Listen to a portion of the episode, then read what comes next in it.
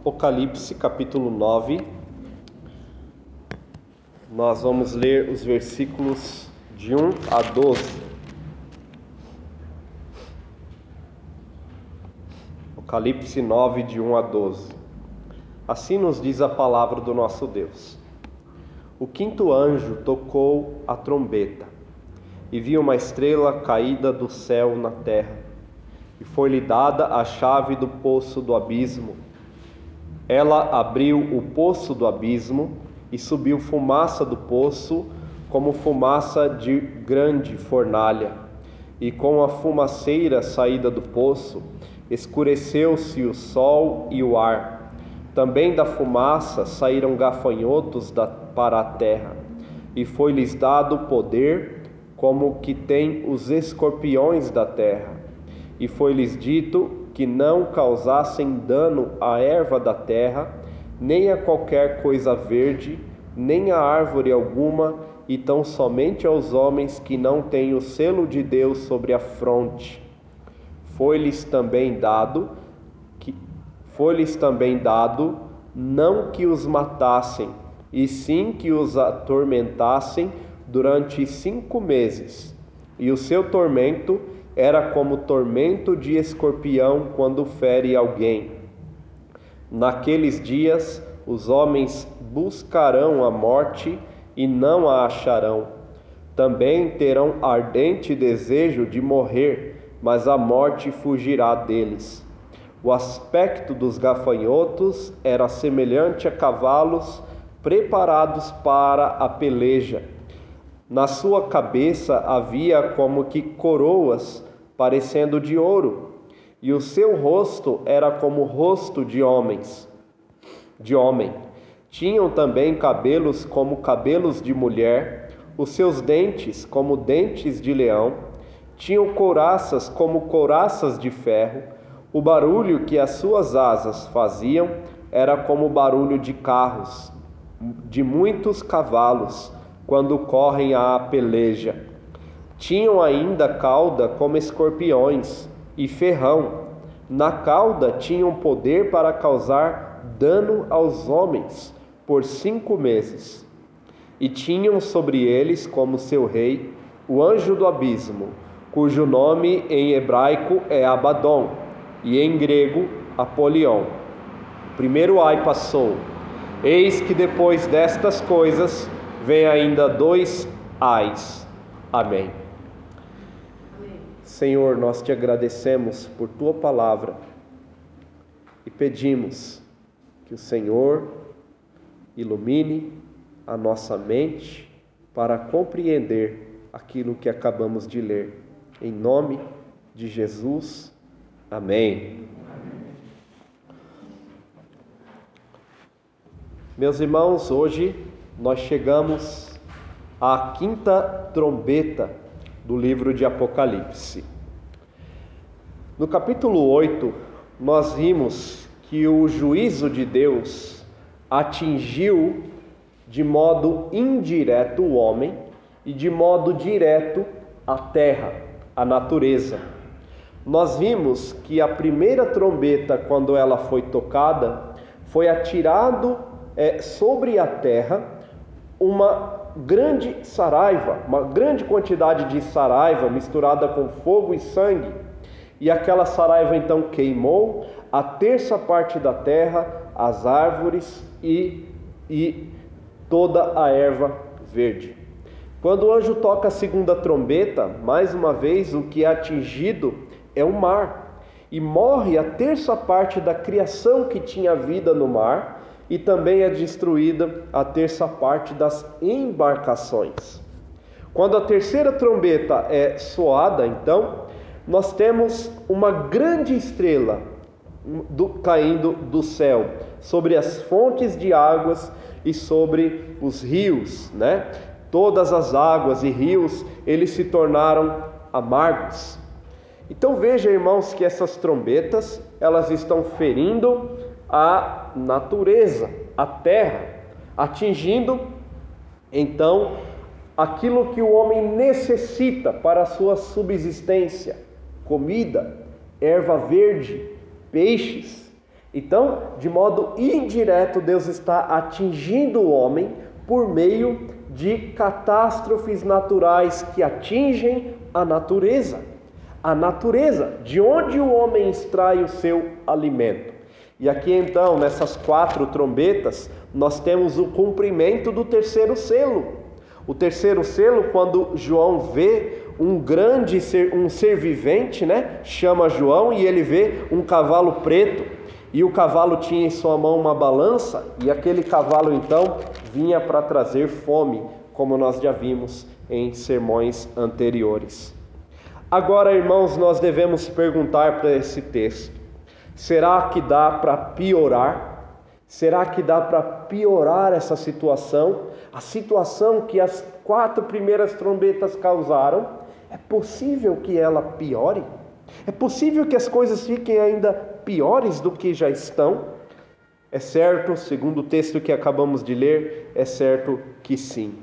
Hoje nós vemos então que a quinta trombeta em diante, até a sétima, ela atinge o homem de modo mais direto. Se a primeira, a segunda e a terceira e a quarta trombeta atingiam o homem de modo indireto, agora a, a, a quinta, a sexta e a última trombeta, elas vão atingir o homem de modo mais direto. O homem será atingido diretamente pelo juízo divino. Este juízo, então, irmãos, que começa e que é ilustrado no versículo 3 com a imagem de uma águia. No versículo 13 do capítulo 8, João viu e ouviu uma águia que voando pelo meio do céu dizia em grande voz: Ai, ai, ai dos que moram na terra, por causa das, das restantes vozes da trombeta dos três anjos que ainda tem de tocar. Aquela águia, ela é simbólica e ela simboliza o juízo de Deus sobre as nações. Veja em Deuteronômio capítulo 28, quando Deus anuncia então a, o juízo dele sobre as nações. Deuteronômio 28. A própria águia, né, ela é um animal, uma ave de rapina ela, ela leva consigo aquilo que ela alveja, almeja, e por vezes águias elas não têm é, piedade de nenhum ser, né? Quando elas estão com fome, quando precisam alimentar os seus filhotes, elas atingem qualquer ser. Eu já falei isso aqui recentemente e alguns pais estavam brincando em um campo e o bebezinho devia ter uns dois, três anos aproximadamente, uns três anos, imagino, mas era um bebê já forte. E os pais ali naquele parque brincando, todos alegres, distraídos. De repente, irmãos, uma águia, ela alvejou o menino e ela desceu e pegou aquela criança Impressionantemente, a águia segurou o bebê e ergueu voo com o bebê. Então o bebê subiu cerca de uns dois metros, mais ou menos. Eu acho que a águia não conseguiu continuar levando pelo peso e soltou. Mas por pouco aquela águia não leva aquele bebê também para ser devorado. Vejam, irmãos, que as águias então elas representam este juízo de Deus que vem de repente. Em Deuteronômio 28, abram comigo, no versículo 49. Vamos ver, vamos ver o 48 também, ler todos juntos. Assim, com fome, com sede, com nudez e com que o Senhor enviará contra ti, sobre o teu pescoço porá um jugo de ferro, até que te haja destruído o Senhor levantará contra ti uma nação de longe, da extremidade da terra virá, como voo impetuoso da águia, nação cuja língua não entenderás. Veja que a nação que seria instrumento de juízo de Deus sobre o povo de Israel rebelde, ela é representada com o símbolo da águia. Essa nação virá a vocês como o voo impetuoso da águia, nação cuja língua não entenderás. Esta águia de Apocalipse capítulo 8, versículo 13, então, ela representa o juízo inesperado de Deus. O juízo inesperado que os homens não esperam, não estão atentos a ele, ele vem sobre o homem ímpio e então o leva à destruição. Essa águia então ela introduz as próximas trombetas, finalizando as três últimas e introduzindo as próximas trombetas. Quando o anjo então toca a quinta trombeta no versículo 1 de Apocalipse 9, João vê uma estrela caída do céu na terra. E foi-lhe dada a chave do poço do abismo. Interessantemente, irmãos, João ele vê uma estrela caída do céu. Veja que essa estrela não está caindo, veja que ela já está caída do céu. Veja que é diferente dos versículos anteriores do capítulo 8. Por exemplo, no versículo 7 do capítulo 8, quando o anjo toca a trombeta, houve saraiva e fogo e foram atirados à terra, do céu para a terra. No versículo 8, o anjo toca a trombeta e uma, como que grande montanha ardendo em chamas, foi atirada ao mar. E ainda no versículo 10, o terceiro anjo tocou a trombeta e caiu do céu sobre a terra, e parte dos rios e sobre as fontes. Caiu do céu sobre a terra.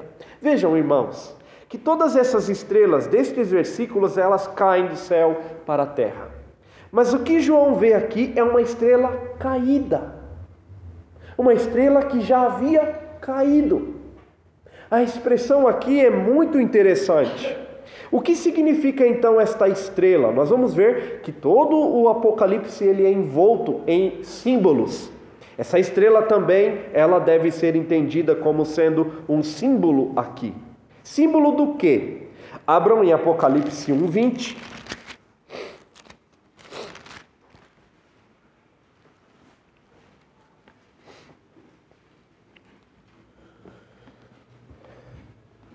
Diz assim: quanto ao mistério das sete estrelas que viste na minha mão direita e aos sete candeeiros de ouro, as sete estrelas são os anjos das sete igrejas, e os sete candeeiros são sete igrejas. Estrelas aqui então é um símbolo de anjo. Estrela é um símbolo de anjo. Agora vamos continuar tentando entender o que é ou quem é esta estrela. Abre em Apocalipse 12, avance um pouco. E aqui nós vamos ver que Satanás, ele é expulso do céu. Ele é expulso do céu e é atirado na terra. No 12, 9. Todos juntos. E foi expulso o grande dragão a antiga serpente que se chama Diabo e Satanás, o sedutor de todo o mundo. Sim, foi atirado para a terra e com ele os seus anjos. Veja que Satanás, que é chamado aqui de o grande dragão e também a antiga serpente, sedutor, ele é atirado do céu para a terra, ele é expulso do céu para a terra. E este Satanás, ele também leva consigo outros seres. Nós vimos em Apocalipse 12, 9, 12, 4. Agora, vamos todos juntos. 12, 4.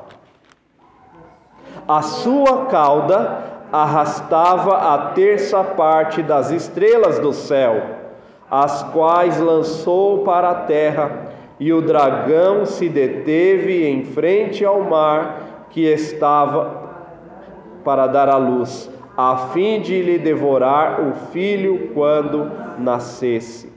Veja que no versículo 9 diz que Satanás, ele foi expulso do céu junto com seus anjos. E no versículo 4, a linguagem simbólica aparece. Foi lançado para a terra o dragão, e com ele, com a sua cauda, ele arrastou a terça parte das estrelas dos céus. Quer dizer, Satanás, o sedutor, seduziu a terça parte dos anjos em rebelião contra Deus, e ele, junto com seus anjos, foi atirado dos céus para a terra. Foi expulso da sua habitação. Vejam, irmãos, quem é, nós estamos chegando a uma conclusão de quem é esse próprio, essa própria estrela. Esta estrela caída do céu não é outra senão, a meu ver, o próprio Satanás. Jesus diz em Lucas capítulo 10, 17 a 20 que via Satanás caindo como um raio dos céus. Este, esta estrela caída, então, é o próprio Satanás, não uma estrela comum. Por quê? Porque ela assume uma postura pessoal. Foi-lhe dado a chave do poço do abismo. A essa estrela é dado uma chave e ela vai agir com essa chave, ela vai tomar decisões pessoais com esta chave. Esta estrela, então, caída dos céus, é o próprio Satanás. E Deus então dá a Satanás, foi-lhe dado a chave, ele dá a Satanás então a autoridade para fazer um certo trabalho aqui, uma certa é, é, liberdade de ação. Esta liberdade de ação ela é comparada a Jó, capítulo 1 e 2. Quando o diabo vai à presença de Deus, e Deus questiona o diabo e pergunta a ele: De onde vens? Você está observando Jó, meu servo? O diabo diz sim. Ele teme ao Senhor, mas ele não teme em vão, porque o Senhor o cercou de muitos bens. Então Deus diz: Pode tocar no meu servo Jó mas preserva a vida dele. Então veja, o diabo ele vai agir na vida de Jó, vai trazer doenças, enfermidades, vai consumir os seus bens, mas a vida de Jó vai ser poupada. Por quê? Porque Deus, o soberano Senhor, que põe limite na ação e atuação do diabo, ele impôs esse limite ao próprio Satanás. É Deus então quem permite aos espíritos malignos. Essas palavras são do Simon Kistemacher. Ele diz que Deus permite aos espíritos malignos uma liberdade temporária para realizarem as suas ações destrutivas, as quais são descritas nestes versículos seguintes. Deus designa os inumeráveis anjos caídos para o abismo onde estão aguardando o dia do juízo. E é Ele quem decreta o momento de abrir e fechar este lugar. Ele é soberano. Então, conclui Simon Kistemacher que Deus detém a chave do abismo. Ele a dá ao diabo em certos momentos, para que se cumpram os seus propósitos. O diabo, ele não pode agir sem uma permissão divina. Não pode. Algumas igrejas que dão ênfase ao diabo, ênfase demais ao diabo e se esquecem de um Deus soberano que governa o diabo. Martinho Lutero dizia que o diabo é o cão ou o cachorro de Deus. Ou seja, ele está amarrado em uma corrente e ele não pode ir para o lugar que quer. Não, ele não pode. Mas Deus então dá a este espírito maligno a chave daquilo que a Bíblia chama de o poço do abismo. E a grande pergunta que fazemos, ou uma pergunta que fazemos ao texto é: que poço do abismo é esse? Nós já entendemos quem é essa estrela, mas que poço do abismo é esse? As Escrituras não mostram, geralmente, via de regra, o poço do abismo como um lugar interessante, gostoso, um lugar bom para se passear. Não. O poço do abismo geralmente ele é descrito como um lugar para onde os demônios não querem ir. Em Lucas capítulo 8, nós vemos os demônios que estavam é, atormentando aquele homem de Gadara. E quando Jesus se achega a ele, ele diz: O Senhor veio nos atormentar antes da hora. A ideia de tormento. E eles pediam a Jesus, rogavam a Jesus, por favor, não nos mande para o abismo. Nós não queremos ir para o abismo. Nós não sabemos porquê, mas certamente, irmãos, o abismo não é um lugar agradável nem para os demônios. Nem para os demônios é um lugar agradável. Veja que o abismo, irmãos, é um lugar onde alguns demônios estão aprisionados. Abram em, em 2 Pedro, capítulo 2.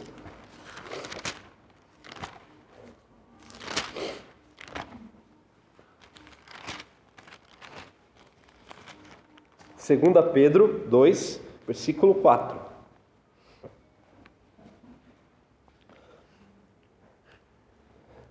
Dois quatro. Vamos ler todos juntos. Ora, se Deus não poupou anjos quando pecaram, antes precipitando-os no inferno, os entregou a abismo de trevas, reservando-os para o juízo. Veja, anjos que pecaram foram precipitados no inferno e Deus entregou estes anjos a abismos de trevas. Esta palavra trevas nós vamos ver também em Apocalipse 9 aqui. O abismo é um lugar de trevas, é um lugar de escuridão. E veja então que alguns anjos foram entregues a este abismo, mas aqui em Apocalipse 9, versículo 2, nós vemos que esta estrela caída, quando lhe é dada a chave do poço do abismo, Deus dá essa chave do poço do abismo a ela, ela toma uma ação, ela toma uma atitude. A atitude é abrir o poço do abismo. No versículo 2, ela abriu o poço do abismo, a estrela, e subiu fumaça do poço como fumaça de uma grande fornalha. Com a fumaceira saída do poço, escureceu-se o sol e o ar. Esta fumaça que sobe do abismo, quando ele é aberto por este anjo, ela escurece o sol e o ar. Esta ideia de escuridão, irmãos, também eu tendo a interpretá-la como algo espiritual. Embora em alguns textos a escuridão também venha ser é, sinal de juízo de Deus, mas aqui ela escurece o sol e o ar. Também podemos entender que esta escuridão trouxe trevas sobre a vida de todo homem ímpio, de todo homem sem Deus. Veja em Mateus capítulo 4, versículo 16, a ideia de trevas. Mateus 4, 16.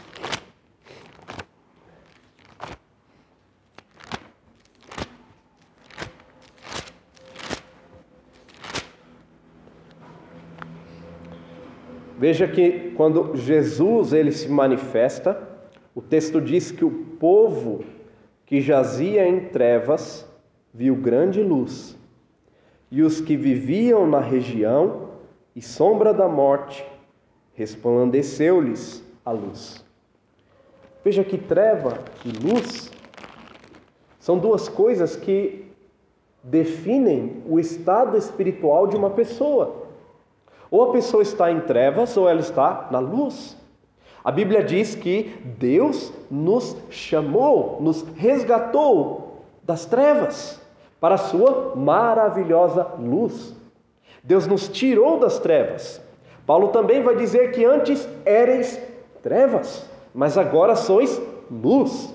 Ou seja, essa trevas aqui, que é uma manifestação de uma ação maligna diabólica, quando este anjo abre o poço do abismo, essa trevas então ela escurece o sol e o ar.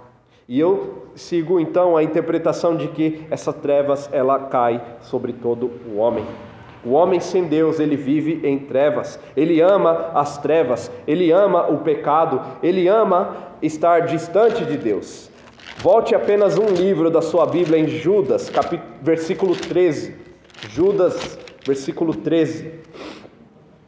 E aí nós vamos ver a atuação dos falsos mestres dentro da igreja. E a forma como Judas descreve os falsos mestres. Em Judas, versículo 13.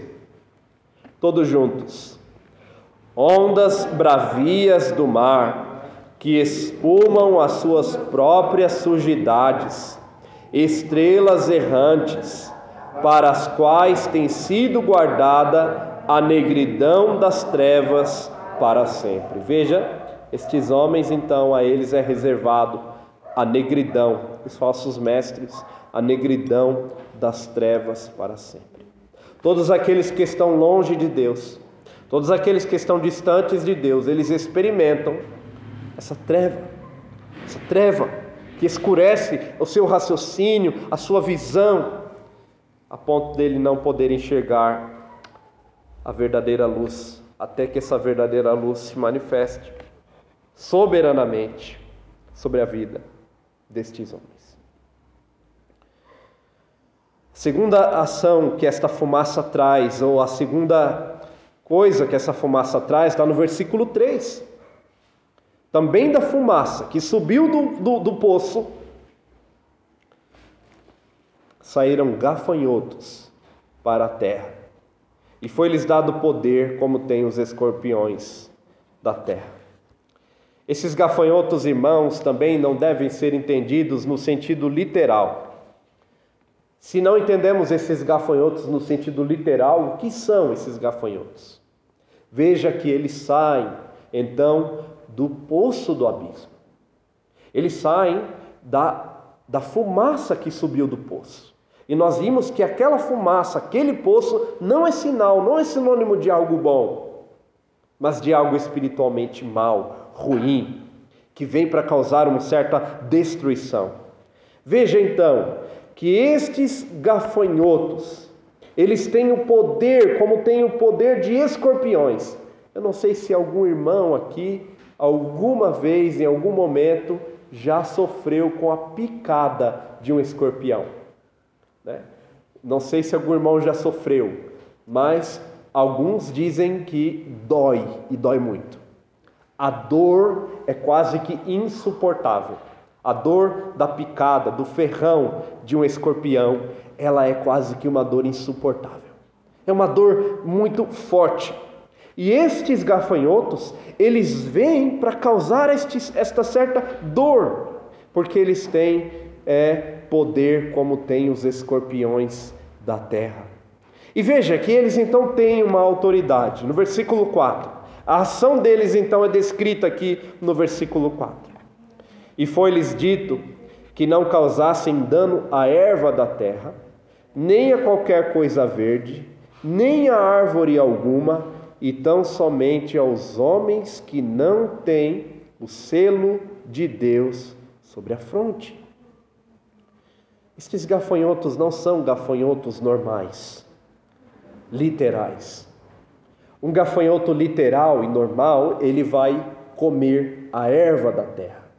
Ele vai se alimentar da erva, de tudo que de, de, tudo que é verde na terra. É isso que esse gafanhoto vai fazer. Ele vai comer tudo que é verde. Mas esse gafanhoto que surge dessa fumaça, ele não tem o objetivo de comer aquilo que é verde na terra. O objetivo dele é atingir os homens que não tem o selo de Deus em sua fronte, em sua testa. Quem são estes homens? Os ímpios. Os homens ímpios que não se entregaram a Cristo, que não se voltaram a Cristo pela fé, que não se, não se voltaram a Cristo como único e suficiente Salvador, são estes que não têm a marca, o selo de Deus.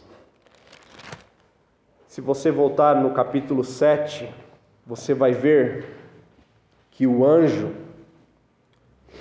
no versículo 3, no versículo 2 em diante, vi outro anjo que subia do nascente do sol, tendo o selo do Deus vivo, e clamou em grande voz aos quatro anjos, aqueles aos quais fora dado fazer dano à terra e ao mar, dizendo: Não danifiqueis nem a terra, nem o mar, nem as árvores, até selarmos na fronte os servos do, Deus, do nosso Deus.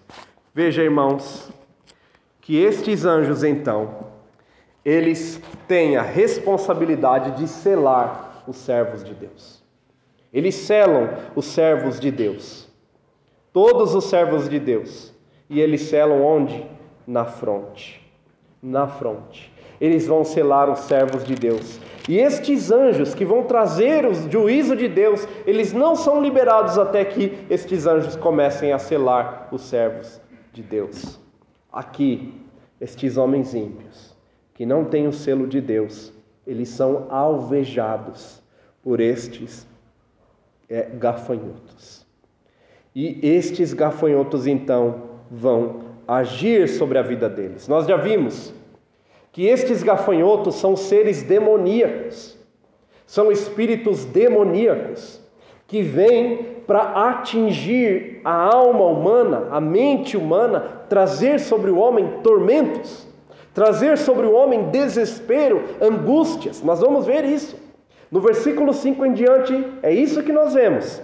Foi-lhes também dado, não que os matassem, e sim que os atormentassem durante cinco meses.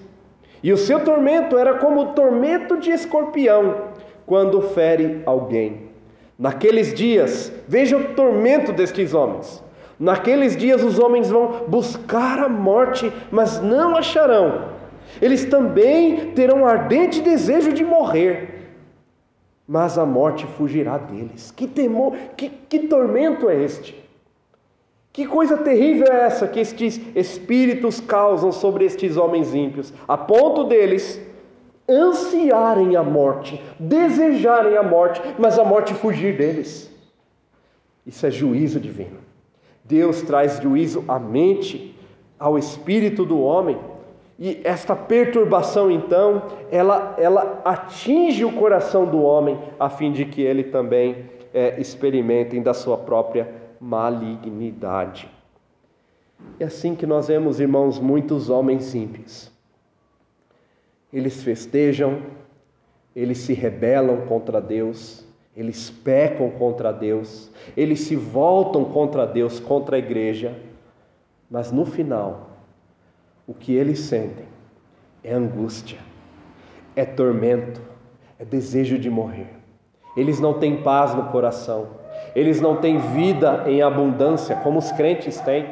O que eles têm é o desejo da morte, é o, é o, é o desejo de findar a vida, porque para eles a vida não faz sentido, é amarga, é angustiante. O crente é diferente. Ainda que o crente sofra neste mundo, ainda que o crente experimente momentos amargos nesta vida, ele sabe que ele tem um redentor que lhe traz paz. Ele sabe que ele pode dobrar o seu, joelho, o seu joelho em oração diante de Deus e receber de Deus o alívio para a sua tribulação. Ele não é perturbado, ele não é desesperado, ele sabe que tem um Deus que está em seu trono. Como o salmista diz, é, que o Senhor é o seu, a, sua rocha firme, a rocha inabalável. Ele confia em Deus, ele entrega a Deus os seus, é, as suas angústias.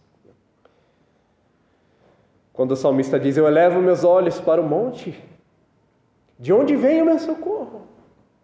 O ímpio, que está atormentado por estes espíritos malignos, ele não pode olhar para o monte. Por que não? Porque ele está em trevas, não existe monte. No versículo 3 nós vimos: escureceu o sol e o ar, ele não consegue olhar para o monte, não existe um monte.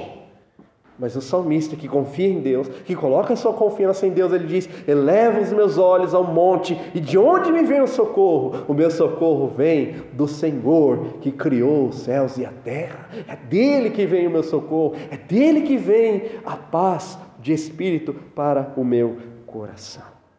Os ímpios não desfrutam disso. Eles desfrutam de perturbação na alma, como nós vimos desde o versículo 5. Eles, eles, eles têm um, um tormento na alma, mas não desfrutam da paz. A partir do versículo 7, João vai descrever esses gafanhotos. E aqui nós temos uma das visões mais bizarras do livro de Apocalipse. Uma das visões mais difíceis de serem interpretadas. É mais difícil, sem dúvida. Uma das, né? Uma das mais difíceis de serem interpretadas é essa de Apocalipse 9 e 7, quando ele vai descrever os gafanhotos. E aí nós podemos tentar uma interpretação aqui. Em primeiro lugar, eles tinham, eles eram semelhantes a cavalos preparados para a peleja. Cavalos preparados para a peleja. Esta imagem é semelhante a Joel 2, do 2 ao 11, também os gafanhotos são comparados a, a cavalos preparados para a peleja. Na verdade, os inimigos são comparados a cavalos preparados para a peleja. E aqui nós vemos que estes gafanhotos, espíritos malignos, eles estão preparados para causar guerra de, entre os homens ímpios. Eles estão preparados para atingi-los. Existe aqui uma, uma grande quantidade de seres preparados para atingir o homem ímpio. E veja que na sua cabeça havia como que coroa. E a coroa parecia ouro, parecia de ouro, mas não era. Você se lembra que Jesus promete uma coroa de ouro ao vencedor? E também os anciãos, eles tiram das suas cabeças uma coroa de ouro e as depositam diante do trono. As coroas que eles tinham eram coroas de ouro, mas as coroas nas cabeças destes gafanhotos, elas pareciam de ouro, mas não eram. Elas tinham aparência de ouro, mas não eram. Como diz o ditado: nem tudo que brilha é ouro. E aqui esse ditado é extremamente aplicável. Elas tinham uma coroa que parecia de ouro e um rosto que era como um rosto de homem. Aqui o que nós podemos entender. Eu sigo uma interpretação de que tanto essa coroa quanto esse rosto de homem, eles significam a atuação enganosa destes espíritos. Engano. E todo engano por vezes ele é racional, como o rosto de um homem. Um homem pode pensar, pode raciocinar, pode pensar. E por vezes, irmãos, quando o falso ensino vem a nós, por vezes ele vem até de modo lógico. Você fala: olha que coisa mais lógica, mais bela, como faz sentido. Parece ouro, cuidado, mas não é. Veja que esta mesma imagem aparece em 1 Timóteo. Vamos abrir 1 Timóteo 4. 1 Timóteo 4. Vamos todos juntos.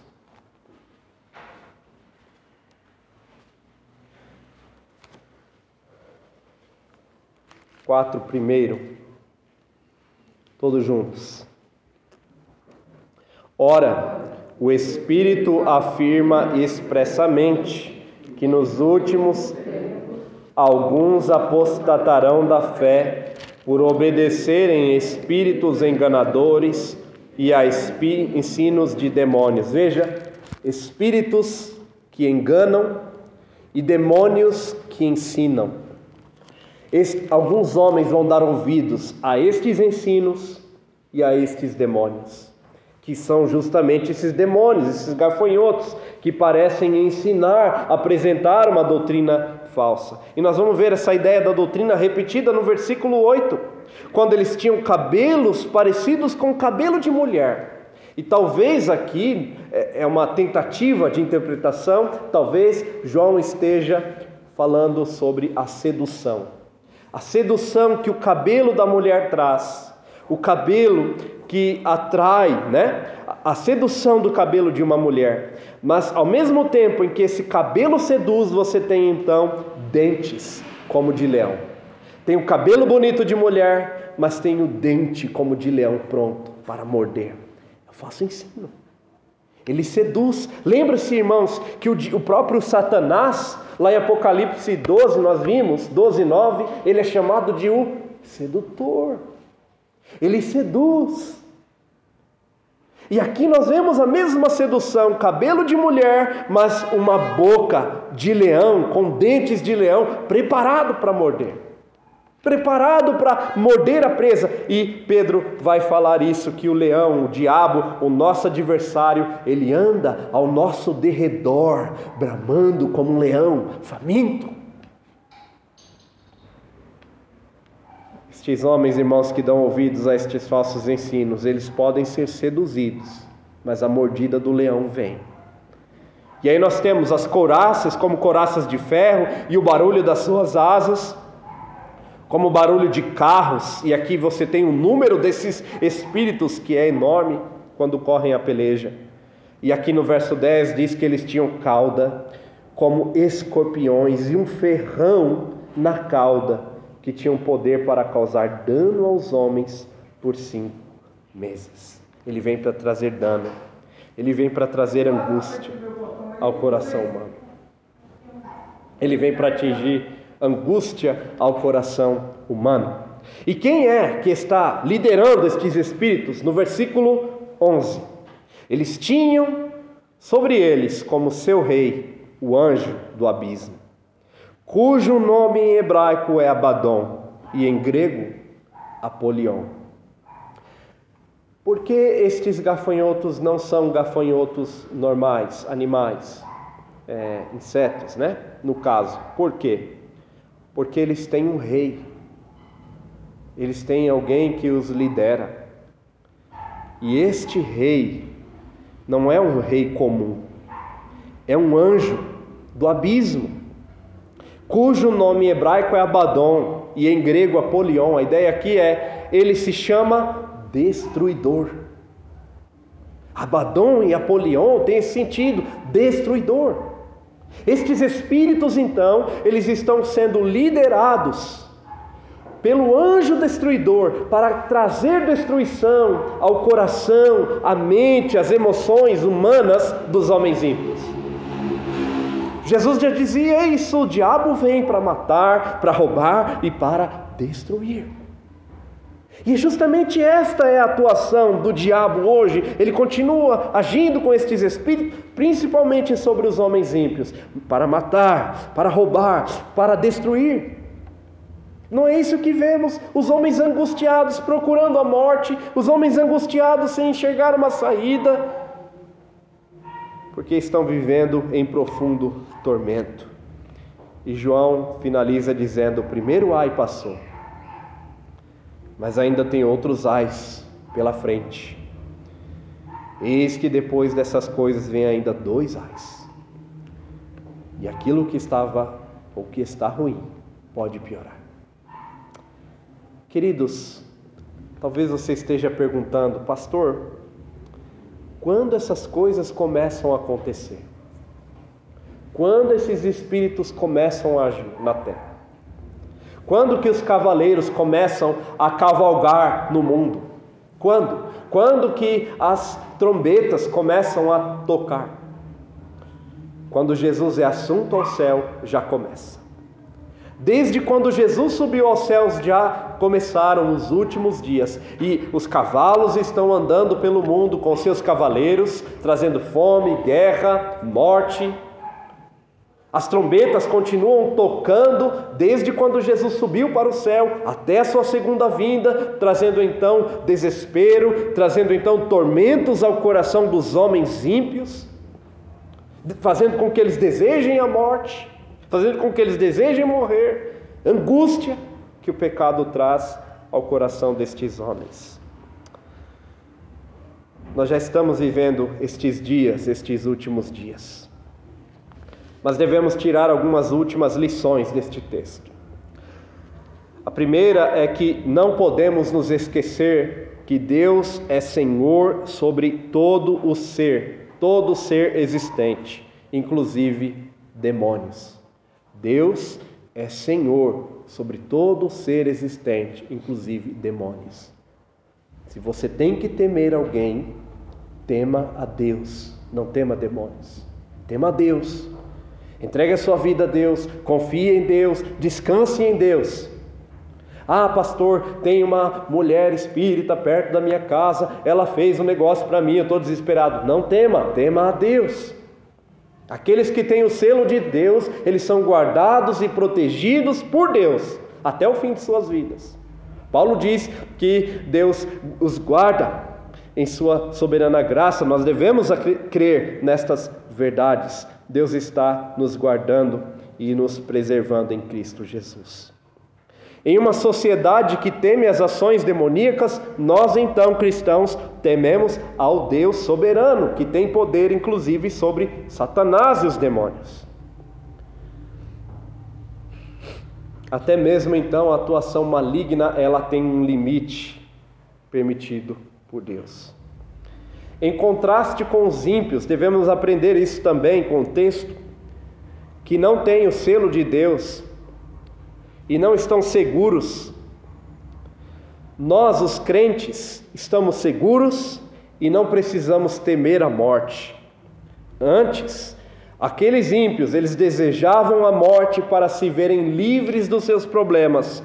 Nós desejamos estar com Cristo. Paulo diz: Eu desejo partir e estar com Cristo, que é incomparavelmente melhor. Não para me ver livre desses, desse mundo, dos problemas desse mundo. Eu quero estar com Cristo. O ímpio, ele deseja a morte, mas quando ele a obtém, o que vem em seguida? Ele não pensa nisso. Para ele a morte é um alívio, mas se ele parte desta vida para a vida por vir sem Cristo, ele vai experimentar algo pior do que a morte, pior do que os tormentos desta vida, que é a condenação eterna. Não há paz, não há consolo, não há alegria, mas para o crente sim, para o crente há alegria, partir e estar com Cristo. Assim, irmãos, como os demônios tinham coroa parecida com ouro, e um rosto humano, as falsas doutrinas ensinadas hoje, elas têm aparência de verdade, mas enganam e destroem, como a boca do leão. Esteja atento, caro irmão. A falsa doutrina, o falso ensino, ele se apresenta a nós com vestes de luz. Com vestes de luz. Até por vezes falando respeitosamente sobre o nome de Deus e de Cristo. Mas cuidado, as falsas doutrinas elas destroem. A última aplicação é que Jesus, diferente do diabo e dos demônios, ele vem não para trazer tormento, ele vem para trazer vida e paz. Jesus, ele vem para trazer vida e paz. E enquanto os demônios eles destroem e induzem ao erro, Jesus ele nos traz vida e vida em abundância. Se as pessoas vivem ainda nessas trevas, a esperança, a esperança é Jesus, a luz do mundo, aquele que veio, morreu, deu a sua vida para nos salvar. Ele pode trazer a verdadeira redenção e paz que homem nenhum pode dar. E eu lembro então de um cântico, e eu fecho com este cântico eu acho que você lembra também dele. O cântico diz: Esta paz que eu sinto em minha alma, não é porque tudo me vai bem. Esta paz que eu sinto em minha alma é porque eu louvo ao meu Senhor. Não olho as circunstâncias, olho para Jesus. Né? Não olho as circunstâncias, olho para Jesus. Todo aquele que tem a Cristo não precisa temer estes tormentos, porque ele já tem a paz que excede a todo entendimento. Amém. Amém. Senhor, nós te louvamos por tua palavra pregada e que o Senhor, ó Deus, nos faça descansar nestas preciosas promessas que ouvimos deste texto sagrado. Em nome e por amor de Jesus. Amém.